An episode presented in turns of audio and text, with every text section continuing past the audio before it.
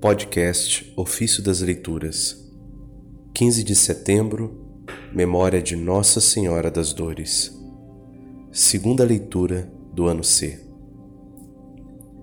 A paixão de Cristo foi para ela seu próprio martírio. Dos tratados de Balduíno de Cantuária, bispo. Vemos com frequência como uma mãe compadecida sofre com a doença do filho, bem mais do que ele próprio. É o amor que provoca essa reação, transferindo para quem ama a dor do amado. Agindo assim, a dor aumenta, pois a compaixão faz sofrer mais com a dor do outro do que este com a própria dor. E às vezes queremos até mesmo assumir a dor sozinhos para que o outro não sofra com ela. No sofrimento de compaixão, a alma compadecida se acha de algum modo dividida, fora e dentro de si pois ao ver padecer aquele que ama, no desejo de partilhar seu sofrimento, saindo de si mesma, apieda-se dele. Pela presteza de sua compaixão, une-se a ele para sofrer em seu lugar. Procura, de algum modo, assumir como seu o sofrimento dele. Entrega-se a ele em seu afeto de compaixão e vive, por assim dizer, naquele do qual ressente a dor. Por isso, o velho Simeão, depois de profetizar sobre Cristo, dizendo: Este menino será causa de queda e de reerguimento para muitos em Israel, ele será um sinal de contradição.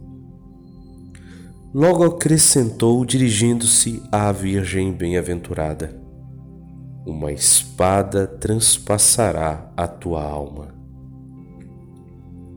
Com efeito, a Mãe de Deus amou mais que todos. Ela mesma amada mais que todos de tal modo compadeceu-se com a morte de seu filho que, de fato, por assim dizer, ela sofreu aquela morte. A imensidão de seu amor foi em igual medida a de sua dor. Amando seu filho mais do que a si mesma, ela ressentiu no íntimo de sua alma a dor das feridas por ele recebidas em seu corpo. A paixão de Cristo foi para ela seu próprio martírio.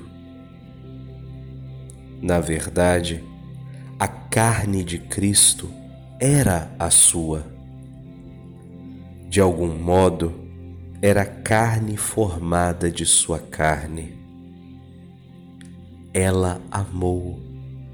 Muito mais em Cristo aquela carne que ele recebera dela, mais do que o amou em sua própria pessoa. Quanto mais o amava, mais, muito mais sentiu a dor. Sofreu muito mais em sua alma do que um mártir em seu corpo. Por isso, ela refugie com o singular privilégio de um glorioso martírio. Os outros mártires consumaram o martírio com a própria morte.